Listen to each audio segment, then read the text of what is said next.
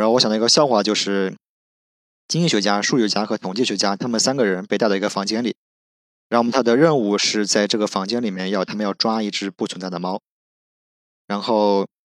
数学家是这样做的，就是建了模型，然后找来找去，然后要分析这个猫可能在什么地方，然后数学家最后发现这个猫其实是不存在的，然后那个数学家就发疯了。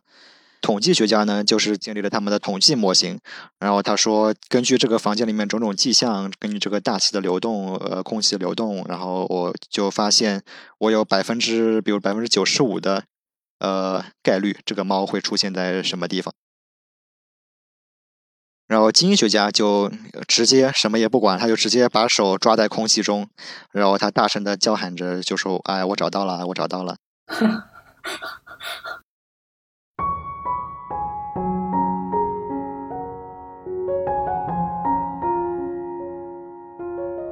您好，欢迎收听本期的麋鹿话局。我是来自英国爱丁堡大学的肖嘉诚，现在是经济学博士四年级在读。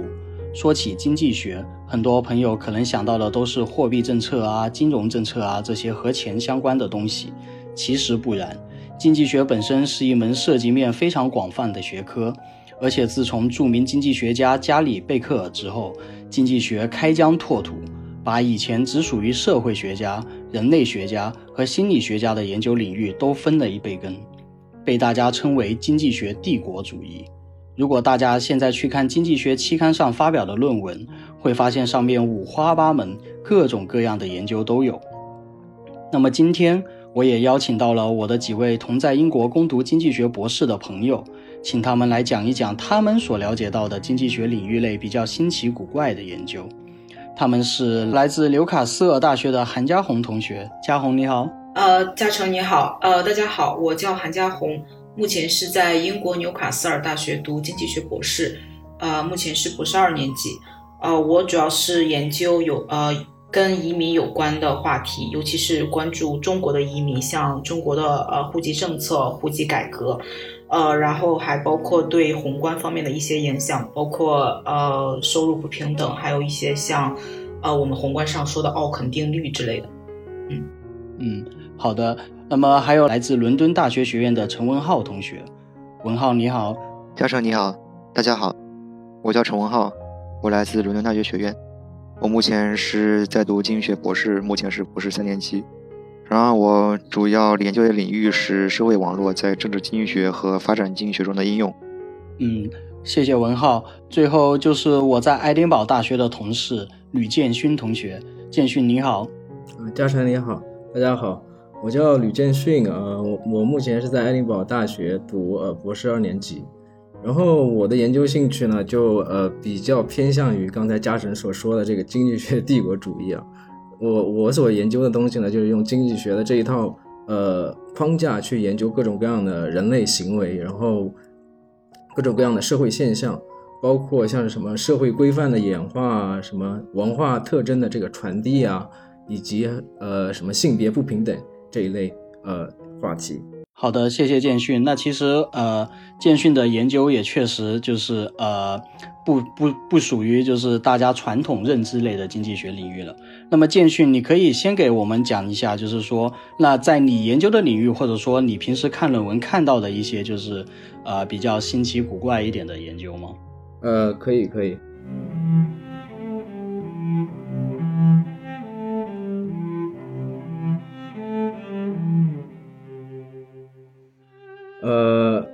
今天呃想分享的第一篇呢论文呢，其实就是关于这个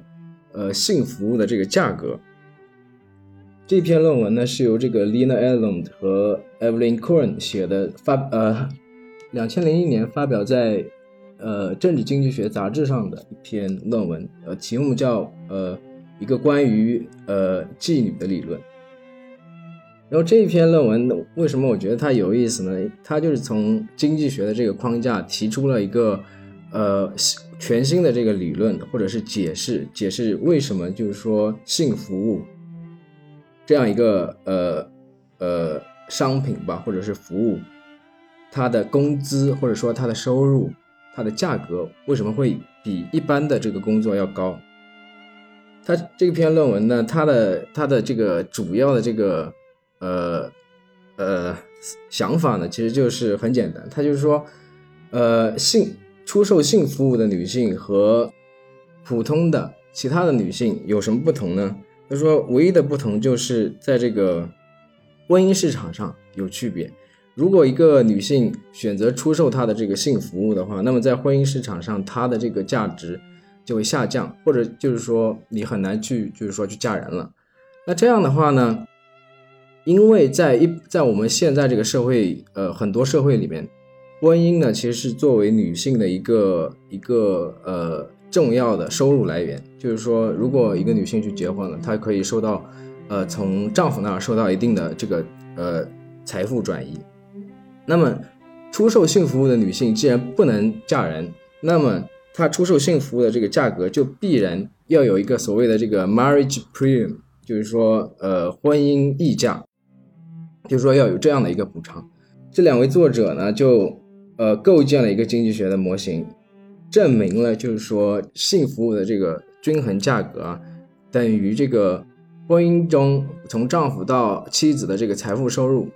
加上。女性的这个平呃平均工资收入，所以说这样我们就可以观测到，这个我们呃比较常见的就是说，为什么出售性服务的女性往往是呃教育水平比较低，然后他的呃工作的技能也不是很好，同时呢还获得非常高的这个工资收入，所以这篇论文就是说解释了这么样的一个现象嘛。好，呃，听上去是非常的有意思啊。那其实这就这篇论文恰恰就是一个经济学和社会学呃交叉的一个学科，可以说是因为其实研究的是一个社会现象，对吧？那么不知道两两位其他的嘉宾有什么对于这篇文章有什么自己的见解和看法呢？呃，文浩，我不知道这个文章里面它的就是有没有一些有趣的预测，比如说它变动了某些变量，可能会导致。那个女性性工作者可能会采取一个什么样的反应，然后会怎么样反映在这个劳动力市场上？就是它有没有一些有趣的推广？除了它本身的这个呃模型所具有的结论之外，有有。其实这个问题是非常好啊，就是在他的这个呃论文里面，它的一个卖点就是说，从我这个模型里面，从我这个经济学模型，我可以得出一些跟以往。解释这个为什么出售性服务的女性工资比较高的这么其他的理论相比，它有一些非常不同的这个预测。就它预测了什么呢？就是说，首先第一点，就是在那些比如说在嫁妆比较高的地区啊，我们以中国为例，在因为中国有嫁妆了，那就是说嫁妆其实就是一个呃婚姻收入，就是女性的呃彩礼彩礼。就是说，彩礼其实作为女性，呃，就是说已婚女性的一个呃额外的收入。那么，它这个模型就预测说，彩礼越高的地方，这个妓女的工资也越高。这是他第一个预测。然后，他还有一个预测，他就是说，就说妓女其实上如果不做妓女了，她其实还是可以再进入婚姻市场，再去就是说择偶嫁人这样。那么，但是呢，如果一个女性曾经做过妓女的这么一个呃经历，如果被发现的话，你就会呃，那么她的这个她在婚姻市场的这个价值可能就会打一个折扣。那这个模型它就预测，他说，呃，这样的话我们就应该能看看到这个妓女的这个收入啊，妓女会有大规模的这个迁移，就说在一个地方会有呃本地的呃女性。去做妓女，以及有外地的呃女性去做妓女，而且因为本地的妓女，她往往要在本地再找一个呃，就是说呃，比如说丈夫或者是老公，那么那么这他们作为妓做妓女的这个经历被发现的可能性也就越高，所以本地女性相对于外地女性，她们的这个工资收入应该要比呃应该要高一点。我不知道这两个就是说，呃，它的这个模型的预测符不符合，就是说你刚才所提到的这个比较独特的观点。我觉得很有意思。然后我觉得它是不是还可以用来解释一下，就不光是女性性工作者，它是不是也可以用来解释一下男性性工作者的市场？因为你刚才说那个彩礼，它本身是。就是它本身是性别的比例，就是 sex ratio 比较高的产物。那如果是男性性工作者的话，他是不是这个彩礼跟他的性工作的工资就没有像模型里面预测的这种关系？是不是可能是比如说像是反过来的结果，或是根本就没有一个关系？对，从他的这个模型预测呃来说的话，应该是没有关系，因为它这个里面一个。呃，它这个模型里面一个非常重要的一个假设就是说，呃，因为女性就是说结婚的男性为什么要娶妻子？他的假设就是说，为了要生一个小孩，只有呃合法的婚姻，在合法的婚姻内生的小孩，那么就是男性才是一个合法的父亲。而就是说，女性做妓女或不做妓女的话，可能会影响这个小孩的这个就是说他的呃。就是说基因的传递了，就是说这样的话才导致为什么，就是说呃女性她会有一个婚姻溢价，而男性可能没有，因为因为女性她是唯一可以确定这个小孩到底是不是她自己的嘛。呃，这确实是一个非常有意思的一个模型跟预测。呃，那么不知道是否这个这篇文章里面它也提供了一些就是呃。数据上，或者说呃，现实世界中的一些证据去呃验证这个模型？呃，那倒没有，但是就是说，它这个模型里面的主要的一些呃结论，它是符合目前已经有的一些呃数据，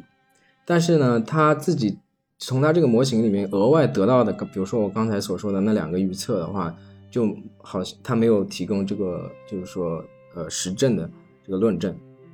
好的，那确实是呃非常有意思的一篇，就是大家可能不就平常人可能不会想到啊，原来经济学还做了这样子这方面的研究，而且这篇文章还发表在了经济学领域非常呃厉害的期刊《政治经济学杂志》上面，对吧？就这就是呃对，这是一篇非常好的一个经济学跟社会学相结合的一个例子。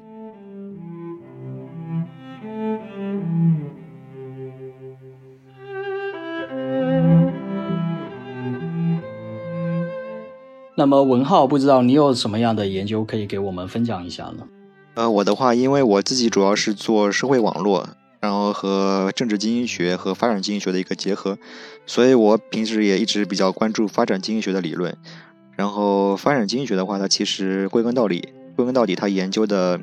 呃问题就只有两个：第一个是为什么有的国家富裕，有的国家贫困；第二个是为什么有的人富裕，有的人贫困。而关于它其中的第一个问题。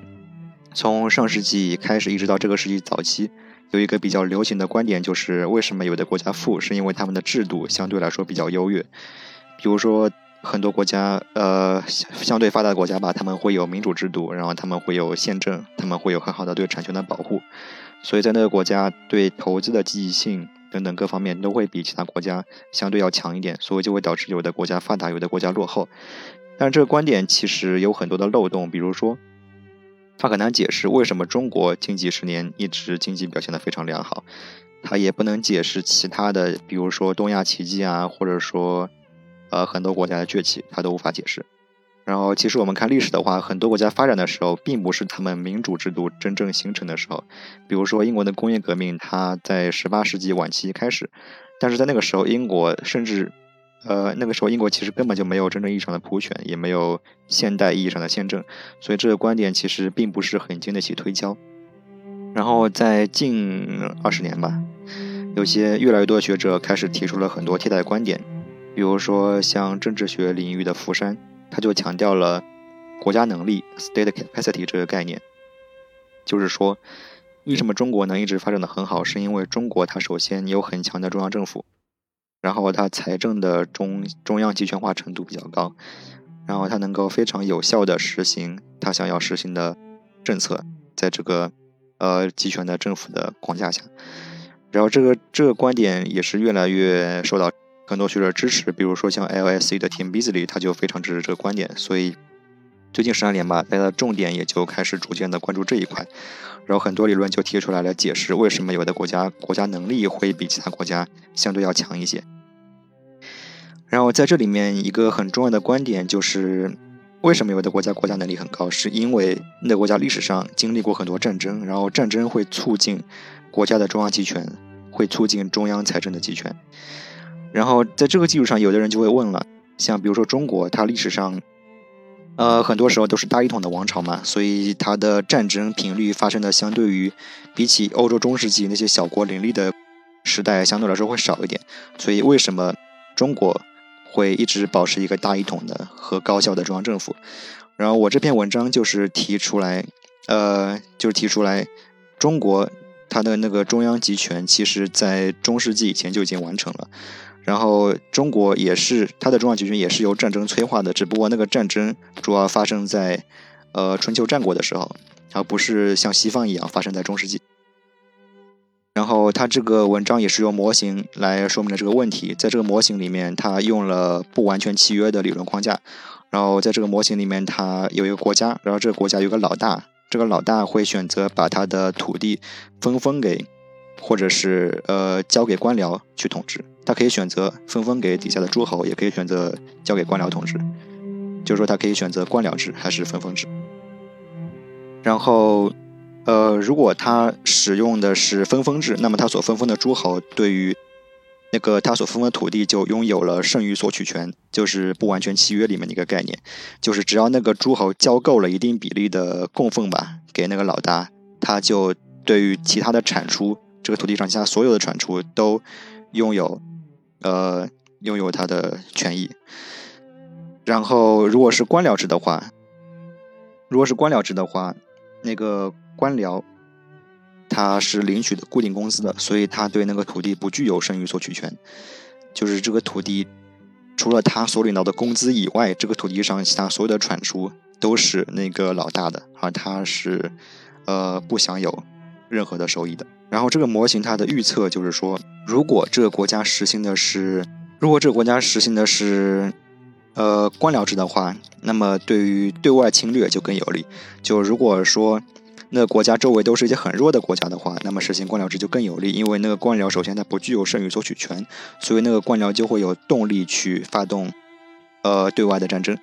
但是如果他周围的敌人很强的话，就是他面临很大的国防需要的话，那么实行分封制就会更加好一点，因为那些领主都享有剩余索取权，所以他们会有更强的动机去保卫他们的土地。然后这个文章作者他也是用数据对这一些模型的预测进行了检测，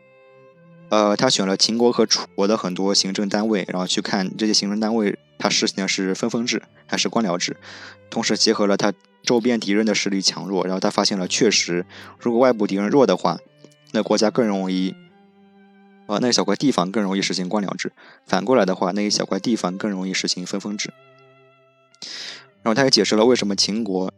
会比较在下国里面比较早的采用这官僚制的改革，就是因为秦国它有迫切的对外战争的需要，所以这就解释了为什么中国。比较早的形成了相对来说比较健全和成熟的国家管理体系，和比较相对于世界其他地区比较高的 state capacity。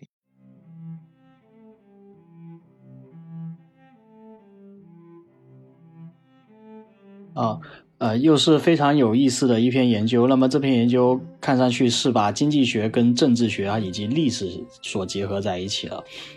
那不知道两位其他的嘉宾有没有对于这篇研究有什么疑问或者看法吗？嘉宏，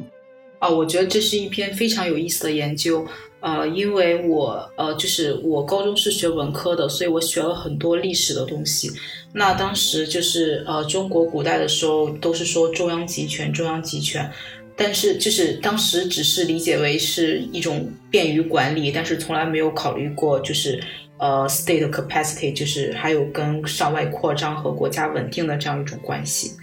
呃，然后我想说第二点是这个 state capacity，就是在我呃等会儿要分享那篇文章里，然后也是一个比较重要的因素。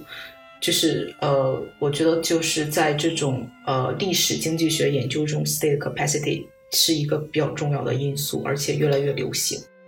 对，确实就是呃，如果我们纯看历史的话，我们可能并不会往这方面去想，但恰恰是经济学把呃把这些东西加进来之后，反而就是有一个更加呃新颖的角度，或者说更加呃创新的一个观点。那么建训，你没有你有没有什么看法？呃，我我有一些看法，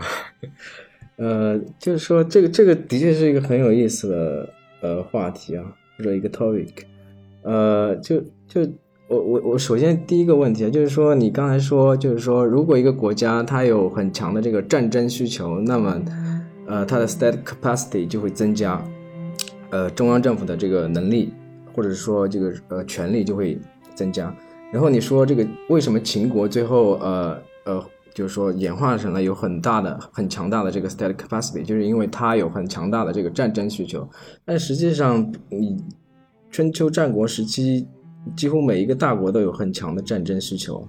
对，就是比较传统的观点是，如果有战争的话，你这个地方的国家能力就会比其他地方要高。但是这篇文章它一个 contribution 就是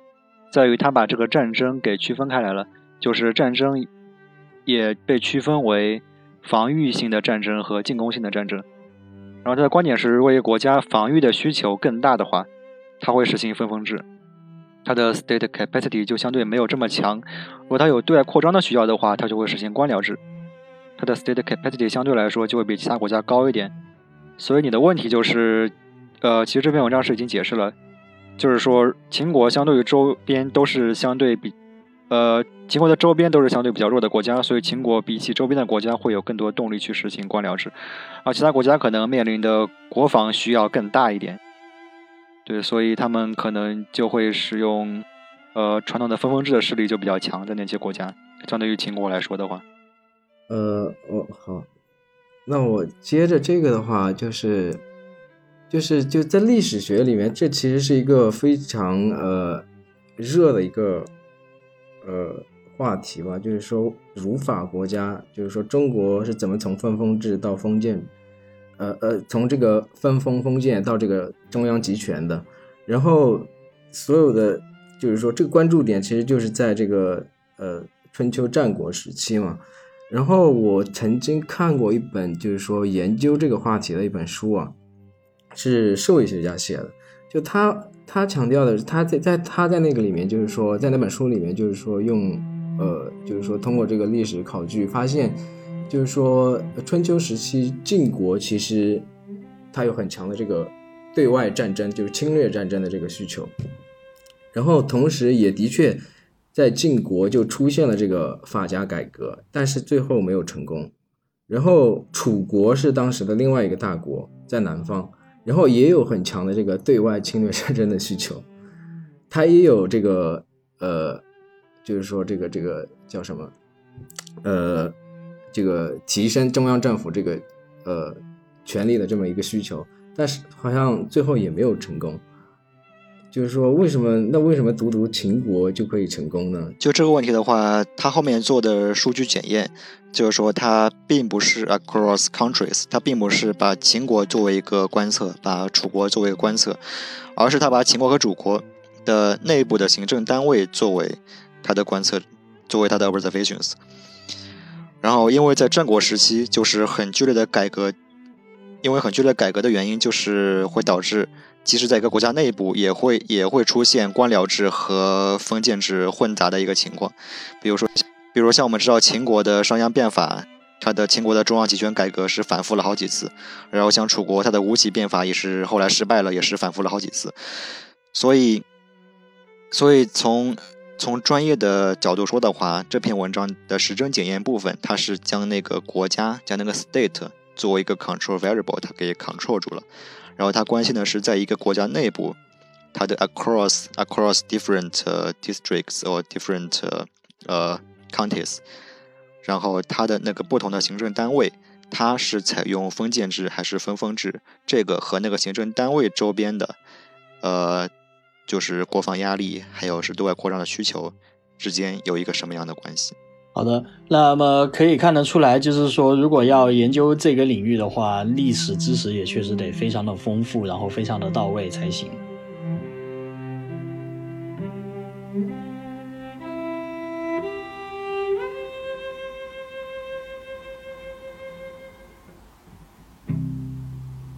那不知道嘉宏你要给我们分享一篇什么样的研究呢？啊，我今天要分享的也是一篇呃跟呃跟历史相关的经济研究，就是呃我要分享的是一篇跟犹太人迫害有关的呃一篇研究。就是我们知道历史上犹太人一直在呃在受到迫害，然后有一些反犹太主义的呃一些思想在里面，比如说在二战的时候，然后呃法西斯，然后德国大对犹太人的一个大屠杀。然后我今天这篇文章是要呃是要研究的是在呃欧洲的中世纪呃一千一百年，然后到一千八百年之间。天气的变化对犹太人受迫害的影响。那为什么他会选取选取一千一百公元一千一百年？是因为在在在大概这个时期，呃，就是在欧洲，然后罗马天主教会，然后的势，然后他的势力逐渐的增强。那他就跟犹太人的呃犹太人跟犹。及其他们的犹太宗教有一个冲突，因为他们呃对耶稣的诞生会有一个不一样的看法。然后在中世纪公元一千一百年，罗马教会势力增强了之后呢，呃犹太犹太人及他的宗教就处于一种孤立的状态。那这篇文章就在讲，呃，就是天气降天天就是 weather shock 天气的这样一个降低的一个变化，对犹太的迫害，对犹太人的破坏。会不会起到一个呃加强的一个作用？然后这篇文章这篇文章发现的是，呃，就是它的结论是天气的变化会对犹太人的迫害产生一个正向的影响，呃，也就是会加强对犹太人的迫害。然后呢，并且是说在欧洲这些国家里面，呃，state state capacity 就是比较弱的国家权力比较薄弱的地区，这样的迫害会更加的受影响。就在在天气降低的这样一个情况下，啊，并且呢，在就是在这些国家里面，如果哪个国家土地质量比较薄弱的话，这样的一个影响，这样的一个影响也是会增加的。那这篇文章就呃，它主要是偏向一个实证的研究，就是它通过它通过呃。犹太人的一个百科全书里面，然后去收集犹太犹太人在一千一百年到一千八百年之间受迫害的这样一个呃数据，然后还有包括天气的变化，然后去做了一个呃实证上的检验，并且他分析了就是为什么会有这样一个这样一个联系呢？就是为什么天气的降低会增加被迫害的概率？呃，主要是因为第一个原因是。呃，犹太人，因为大家都知道犹太人比较聪明，然后在历史上他比较会做生意，是呃在金融方面他占据了一些比较重要的位置。然后那那那就是呃就是因为有如果有天气的变化影响了农产农产农产业的一个变化，就是农产农产业的一个。呃，农产量的降低之后，那从事农业的人的收入就会降低。那这个时候，犹太人就会成为一个所谓的攻击的目标，因为犹太人手里有大量的金钱，然后并且掌握的掌握着一些财富再分配的一个权利，所以这些呃从事农业的人会会大大面积的去攻击犹太人，因为他们会觉得呃就是呃犹太人是导致他们。呃，经济收入下降的其中的一个原因。然后第二点是，呃，第二点是说，因为犹太人，呃，犹太人在中世纪，然后处理处处于一个孤立的状态，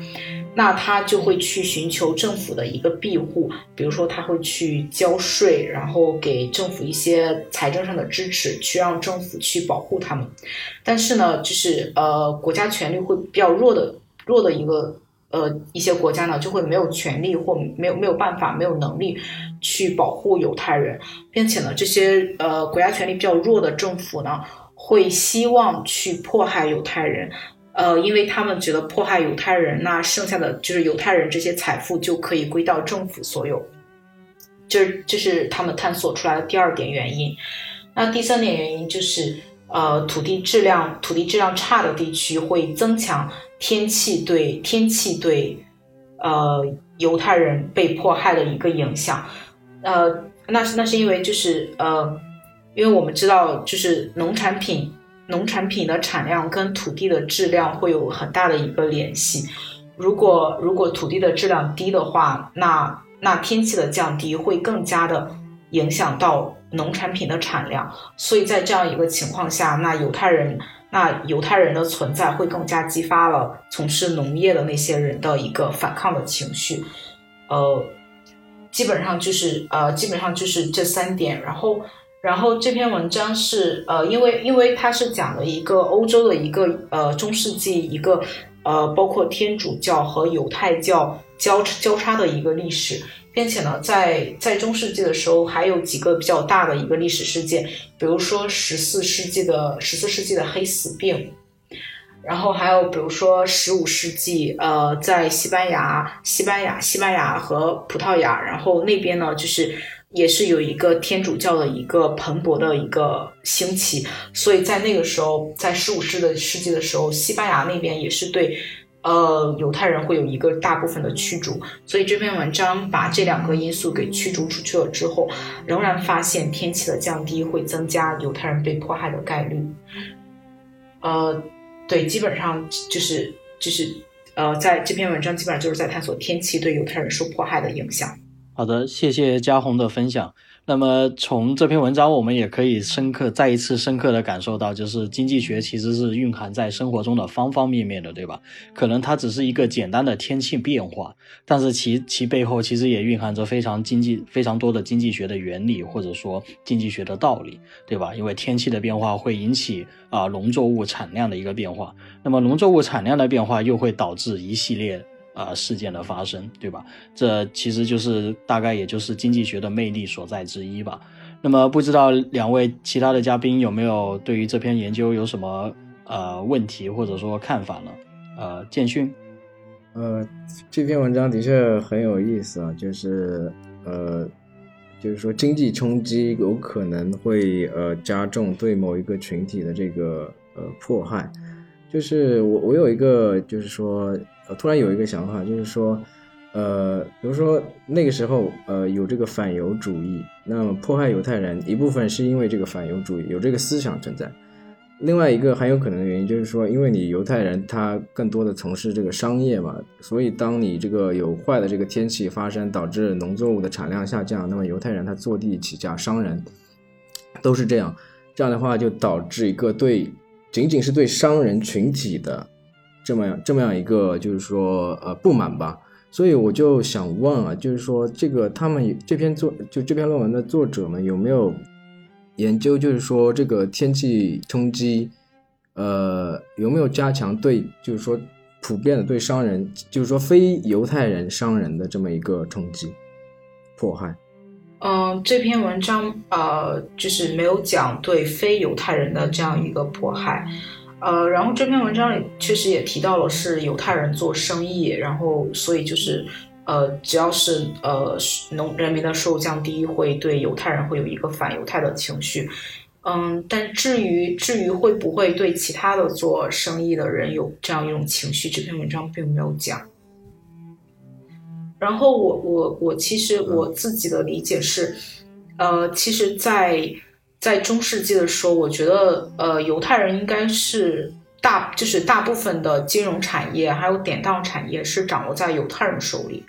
所以就是非犹太人那些，我觉得可可能占比会比较少，所以可能他受迫害的案例也会比较少。嗯，所以这里面其实有一个数据的原因，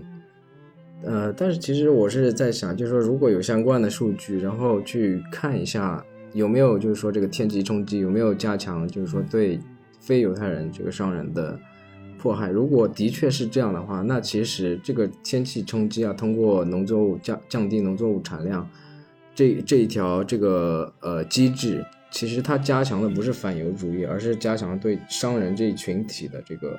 不满。嗯，对对，就是说，所以经济，所以说把把这个经济因素跟这个呃。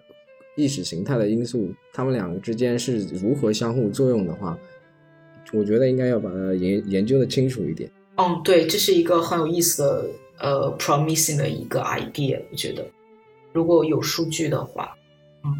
对我也我也觉得这个观点非常的好啊，就是说对，看看就是说经济的经济经济冲击跟意识形态的改变，或者说意识形态的形成之间是否存在某种联系？啊，这是非常有意思的另外一个观点啊。那不知道文浩，你还有没有什么其他的想法和观点呢？我就简单的有一些想法吧，也是接着你们两个所说的，就是我觉得经济学帝国主义它之所以会长期存在，或者之所以它有一定的价值，就是因为。经济学的分析方法，它一定程度上是具有普适性的。就是你不管一个什么问题，它背后第一肯定有一定的经济基础。比如说反犹太，可能是因为当时的经济条件的变化才出现的。第二就是经济学的分析框架，它基本上，比如成本效益分析，还有或者说一般均衡之类的方法，在很多地方都适用。让我觉得这个文章很有意思，就是。跟他有点相关的，我也想到另外一篇文章，就是他讲的是为什么伊斯兰教在印度尼西亚它能够生根发芽，能够发展的很好，就是因为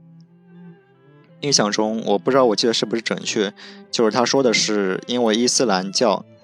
如果是穆斯林在印度尼西亚购买土地的话，他是可以免除一部分的税，或者是可能少受的一些法规的一些约束。所以，好像当时很多人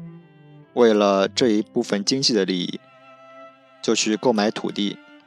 呃，我想起来了，就是购买土地之后，如果建清真寺的话，是可以免除很多的税。所以很多人就为了就去购买土地，然后去建清真寺，然后导致了穆斯林这个宗教势力因为经济的因素，在印度尼西亚开始逐渐的发展的非常好。所以我觉得这些问题都非常有趣，因为。很多看起来是文化的现象，或者是别的政治的社会的现象，他们其实背后都有一定的比较严密的经济学的一套逻辑。然后，如果那么如果能够把这套逻辑完整的说出来的话，对于我们理解这个世界的运行，我个人感觉是比较有帮助的。对。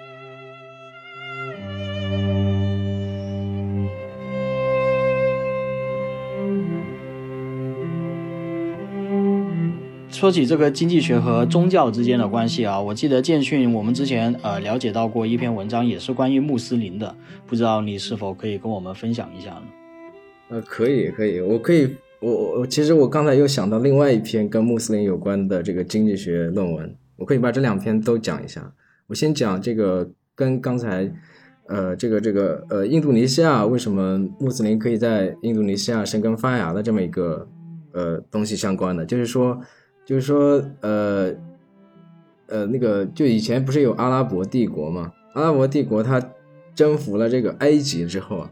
征服了埃及之后，它埃及的原住民他其实不是穆斯林，但是后来过了一两百年，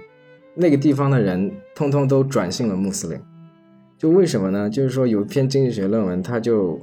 就是说他就发现，他就说原来当时那个时候啊，有就是阿拉伯帝国它有一个法律，什么法律呢？就是。非穆斯林，呃，交的税有一个额外的这个，就是叫人头税，然后他的这个土地税也要比非呃也要就是说非穆斯林的土地税要比穆斯林的这个土地税要高，同时非穆斯林还有一个人头税，所以说就通过这个呃税收啊，就所以对于非非穆斯林被征服的地区的那些非穆斯林嘛，他其实是有一个经济激励，就是说如果他转信。伊斯兰教变成穆斯林的话，他就可以交更低的税。就通过这样一条法律，呃，就是说，就是说那篇论文，他就用这个详实的这个数据论证，就是说，因为这个法律，使得埃及包括阿拉伯帝国征服的其他地区的那些原住民们，逐渐逐渐改信了伊斯兰教。他这也可以解释为什么基督教和伊斯兰教对于传教是两种截然不同的态度，就是伊斯兰教。他们穆斯林好像不是很愿意，相对来说不是很愿意让更多的人来信他的这个教。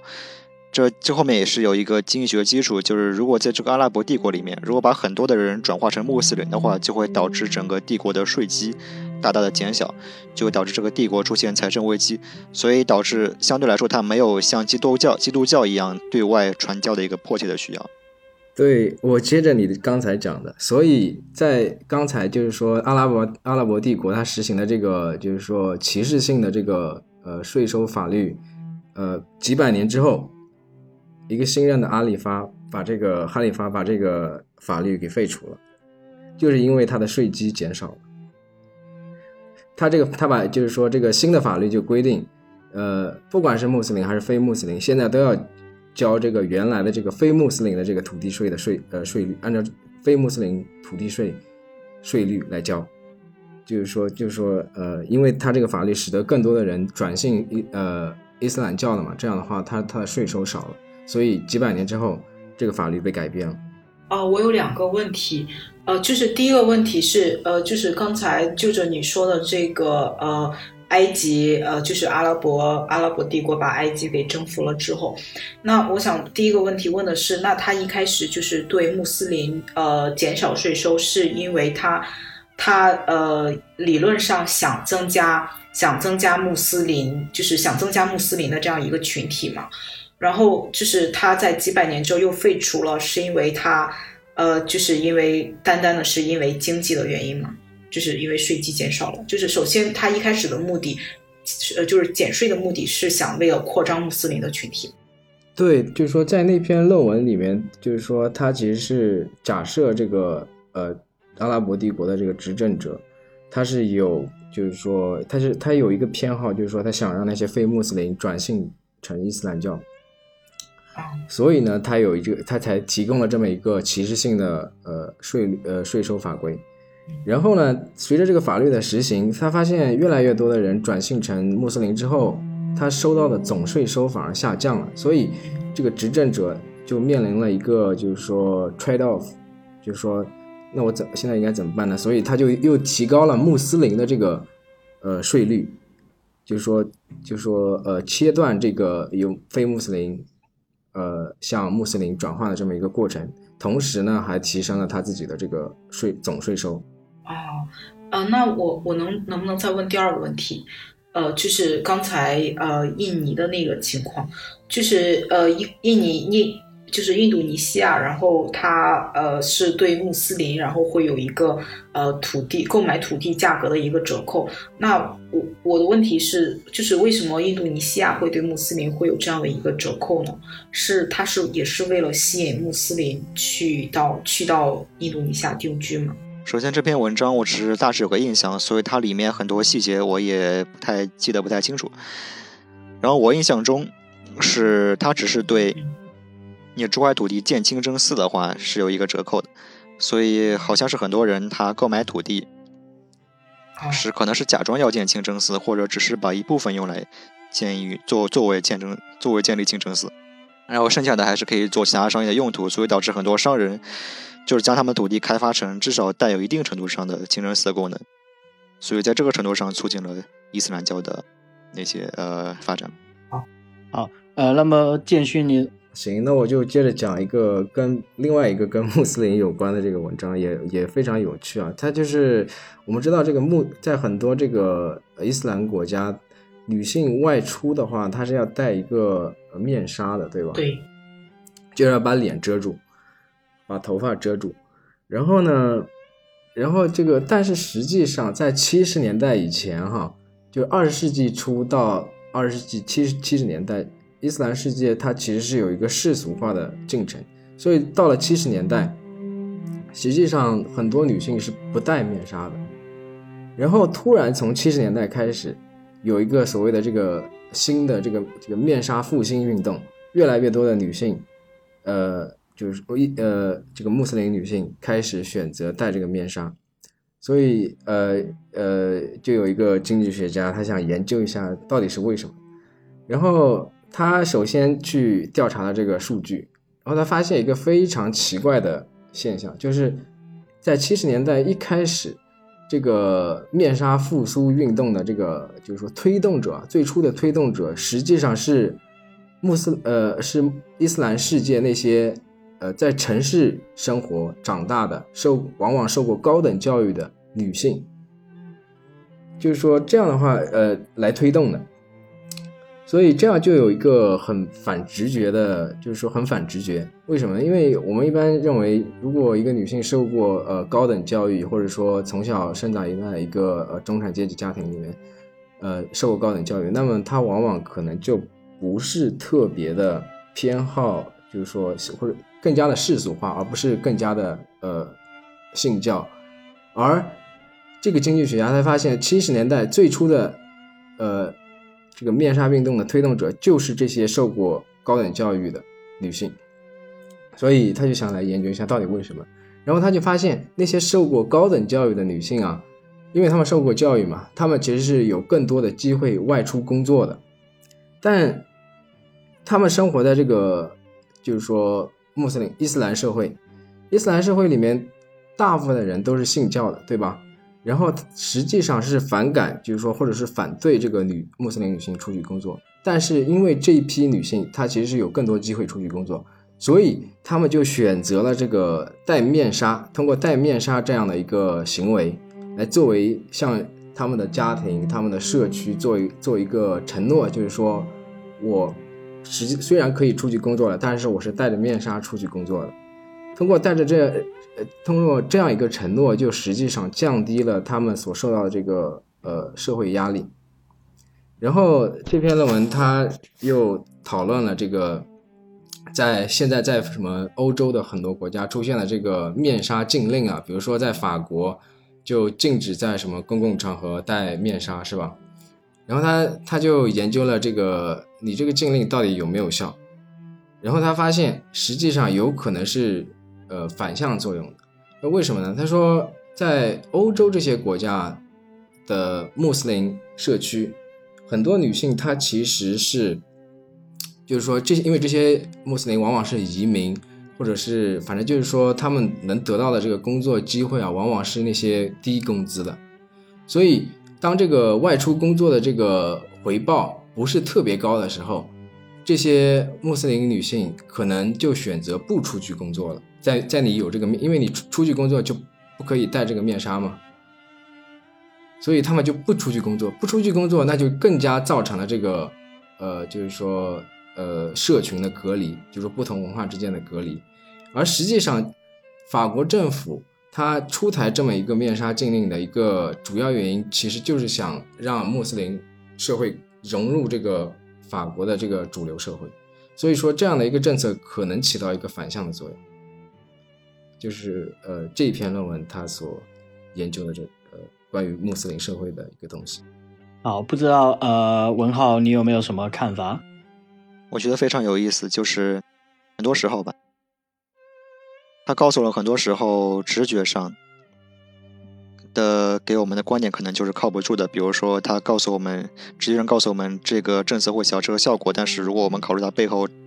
深层次经济学的一些逻辑的话，可能就会导致另外一个相反的、截然相反的作用。呃，所以我也觉得这是经济学一个比较有意思和比较有价值的地方。然后就是我同时也想到另外一个研究，也是关于文化和整个社会的经济结构的一个关系的，就是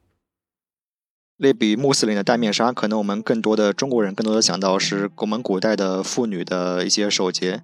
和妇女的三从四德。然后有个现象是，在汉唐之前，关于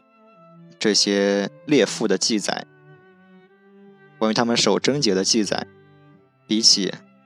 汉唐以后是明显的有个呃是明显比较少的，然后真正关于这一方面记载的呈现一个井喷式的爆发是在宋朝开始，然后到明朝和清朝达到一个顶峰，然后它这背后也是有一套经济社会的一套解释的，就是呃因为一些农作物的引入，然后农业生产率的提高。导致明清出现了一个人口大爆炸，从宋朝开始一直到明清，然后导致整个社会的人口压力明显的增大了。然后在这个情况下，如果你的妇女再婚率比较高的话，就会导致这个人口压力会进一步的加剧。所以整个社会在这个环境下吧，就有一个比较强的动力去阻止妇女的再生产，呃或者再生育。所以很多文化上的现象，尤其是明清以后很多现象，都跟这个人口的大爆炸是密不可分的。然后社会学里面有很多的文献，比如说像清朝的教魂，呃，还有，还有比如说我们知道太平天国之后，北方又有一个捻军的起义，然后那个捻军它的很大比例上，这个捻军起义队伍很大比例上呢是由光棍组成的，然后它本身也是一个社会一个人口结构失调，然后性别比例失调的一个结果。对，呃，就是反正再一次我们能感受到，就是说经济学其实融入在生活中的方方面面的，对吧？历史上、政治上，然后社会社会学里。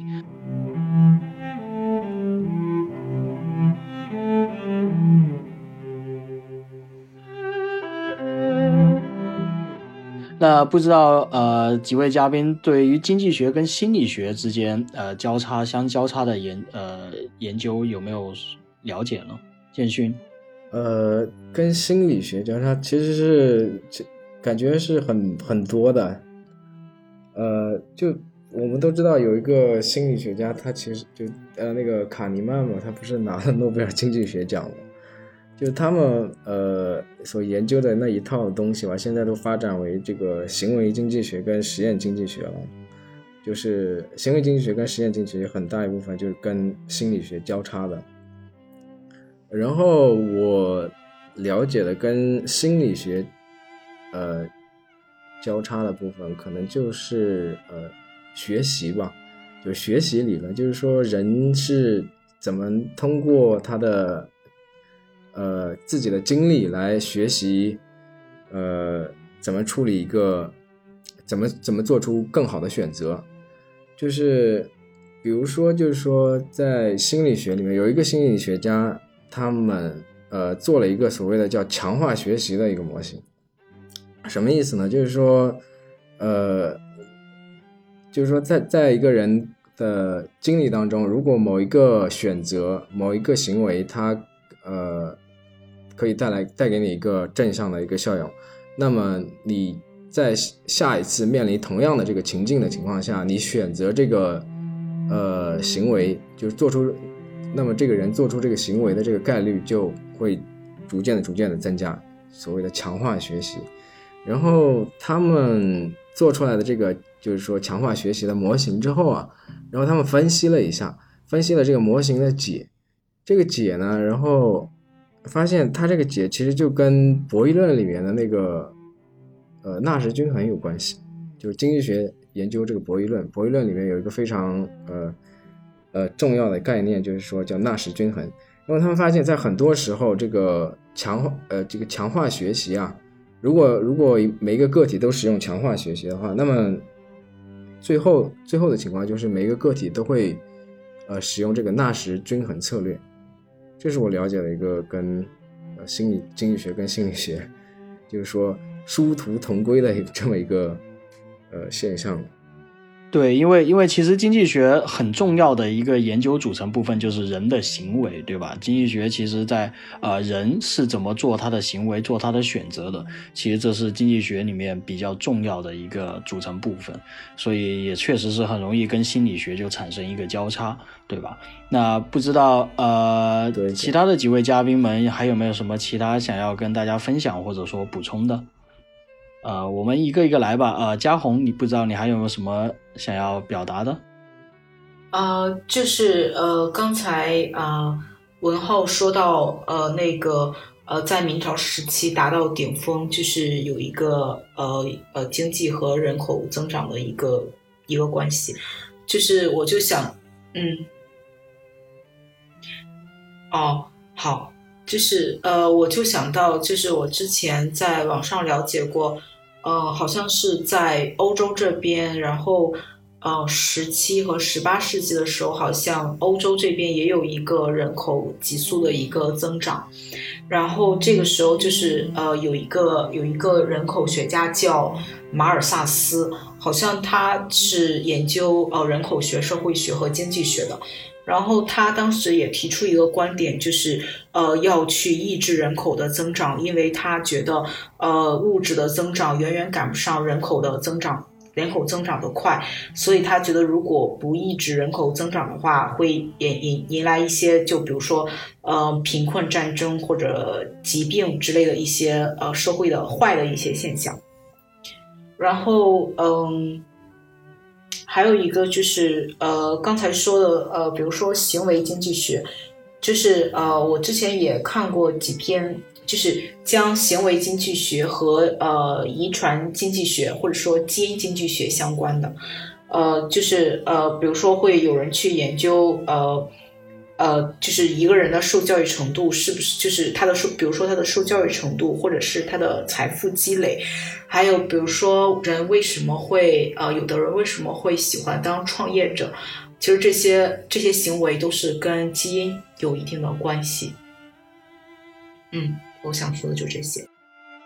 好的，呃。那不知道另外两位嘉宾还有其他什么想要呃给我们总结或者分享再分享一下补充分享一下的吗？呃，要不建旭你先来。嗯，好好。然后呃，其实刚才提到这个，就就是说我们一开始我们提到的说的这个经济学会去研究各种各样的人类行为啊、社会现象啊，然后经济有的经济学家把这个称为所谓的这个经济学帝国主义啊。就是说，其实我自己是不太喜欢这样的说法的，因为就好比这个行为经济学来说吧，它实际上有很大的程度受到这个心理学的影响，所以它经济学是与其他的学科互相交叉、互相渗透的。然后呢，就是说关于这个经济学帝国主义啊，就是其实，呃，就是说之前我刚才提到的这个，呃，做。强化学习的这个心理学家，他其实有过一个吐槽，就是说我在一个学术会议上听到他有吐槽过这个经济学帝国主义。他说的是，就是说对于每一个呃看起来很有趣的人类行为啊，呃，心理学家呢是对每一个这样的行为都有一个都要发明一个不同的心理学特定的心理学理论来解释某一个特定的行为，而经济学呢，它是用一个理论解释所有。所有，呃，就是说不同的，看起来很不同的，然后各不相似的人类行为。他说，这个到底是心理学有问题，还是经济学有问题？然后我觉得话，就是说，可能这两个，就是说，都是一个极端。我们实际上，我们，呃，就是说，真正的这个人类行为吧，就是说，能解，能，就是说，很好的解释人类行为的这个理论或者说模型的话，可能有一定的这个。需要一定的普适性，但也不可能是一个模一一套理论能解释所有的东西。对，对于这个观点，我个人本身也是非常认同的。那不知道文浩，你还有什么要补充的吗？对，我想说的就是经济学，所谓的经济学帝国主义，它本身也是有个很明显的副作用，就是经济学家们以为经济学这套方法什么都可以分析，然后他们过分的迷信于经济学这套方法，而忽略了，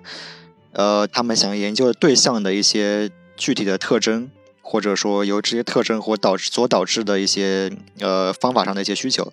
然后我想到一个笑话，就是经济学家、数学家和统计学家，他们三个人被带到一个房间里，然后他的任务是在这个房间里面要他们要抓一只不存在的猫，然后。数学家是这样做的，就是建了模型，然后找来找去，然后要分析这个猫可能在什么地方，然后数学家最后发现这个猫其实是不存在的，然后那个数学家就发疯了。统计学家呢，就是建立了他们的统计模型，然后他说，根据这个房间里面种种迹象，根据这个大气的流动，呃，空气的流动，然后我就发现我有百分之，比如百分之九十五的，呃，概率这个猫会出现在什么地方。然后经济学家就直接什么也不管，他就直接把手抓在空气中，然后他大声的叫喊着，就说：“哎，我找到了，我找到了。”对，所以就非常可笑。所以这个故事就讽刺了经济学家，他不太在乎他到底要研究什么，嗯，然后他们就过于迷恋自己的方法，对，就很多情很多情况下他是脱离了这个实际的，脱离了社会的实际。对，所以确实，对于经济学帝国主义的话，呃，大家的看法真的是见仁见智了。那确实，其实对于每一件事情，其实都是这样，对吧？就是它有它的利端，也有它的弊端。那么我们最重要的，其实就是要学会用一种辩证的思维去看待。呃，我们周遭的事物。那么今天非常感谢呃几位愿意抽空来参加我们的麋鹿话局，也非常感谢大家呃提供了这么多非常精彩以及有意思的分享啊。那么呃我们今天的节目就暂时先到这里，然后再次谢谢大家，也谢谢各位的收听，拜拜，拜拜。拜拜。